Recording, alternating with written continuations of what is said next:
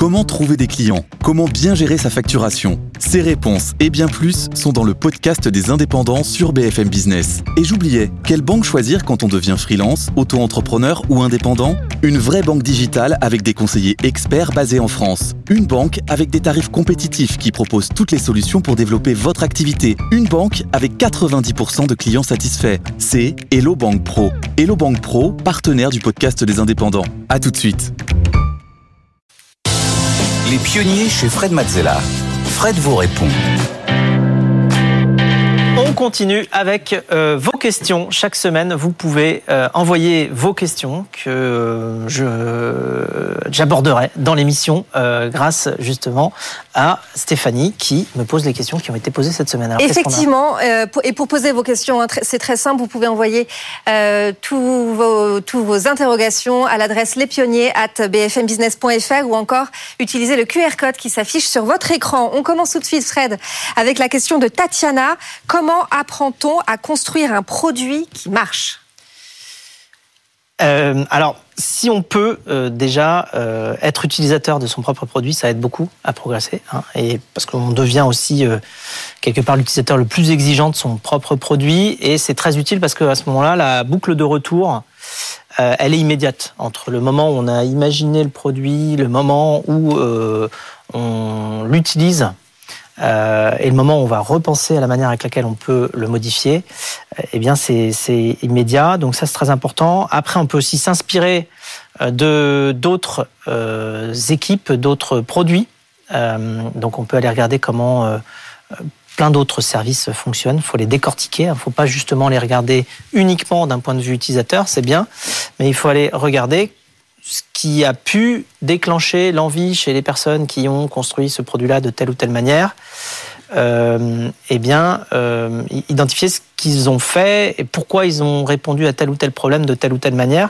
Donc, on peut aller, euh, voilà, ausculter, benchmarker, comme on dit dans le dans le jargon plutôt tech, c'est-à-dire prendre des, des mesures d'exemple, aller voir les, les, les, autres produits pour s'en inspirer. Il faut aussi penser justement, et ça rejoint le point d'être son propre utilisateur le plus exigeant, à, à la voix du client, c'est-à-dire faire en sorte que les clients aient presque un accès direct euh, à la ou aux personnes qui conçoivent le produit, de manière à ce que les retours passent bien et que quand un client se plaint, alors il faut aussi considérer qu'un client qui se plaint, il a toujours raison.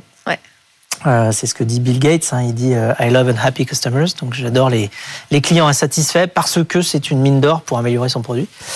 voilà. Et donc on peut aussi aller écouter beaucoup beaucoup de, de témoignages de gens qui ont construit des produits qui marchent. Hein. Aujourd'hui, il y a plein de mm. podcasts, plein de vidéos. Il faut aller les chercher. Il faut identifier les produits qui peuvent être un peu similaires euh, aux siens et puis aller, euh, aller écouter ce que racontent les gens qui ont conçu ces produits-là.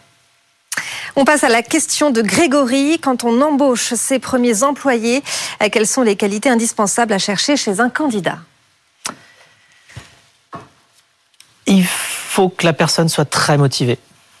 La motivation, c'est très très important. Euh, moi, j'aime bien voir des étoiles dans les yeux de quelqu'un qui rejoint un projet, une équipe. Euh, c'est-à-dire que cette personne-là va véritablement avoir une forte envie de contribuer à l'aventure. Euh, justement, quand on dit contribuer, il y a aussi une valeur du partage. Pourquoi? Parce qu'on va apprendre beaucoup de choses nouvelles quand on travaille ensemble, surtout quand on crée des, des choses nouvelles.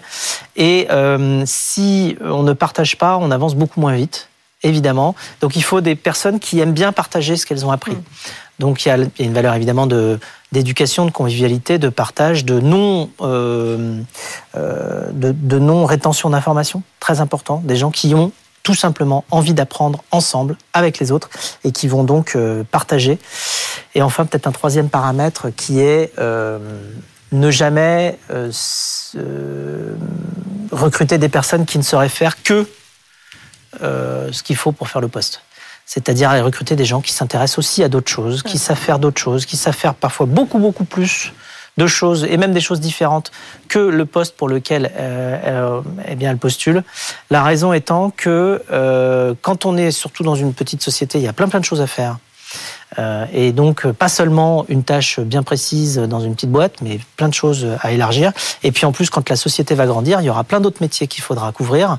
Et si vous avez recruté des gens qui ne savent faire que ce pourquoi ils vous ont rejoint, quand il va falloir élargir et faire d'autres choses, ils vont se retrouver à dire bah oui, mais moi je sais pas faire ça, je sais pas faire ça. Euh, et donc en fait, euh, il n'y a pas de, pas de notion de surqualification. J'ai envie de dire quand on recrute, surtout quand on est une petite société, il faut recruter les gens les plus qualifiés dans le plus de domaines sur n'importe quel poste et pas seulement ce qu'ils savent faire. Alors, évidemment, c'est bien qu'ils sachent faire euh, ce pour quoi ils viennent, mais c'est bien qu'ils sachent euh, en faire plus.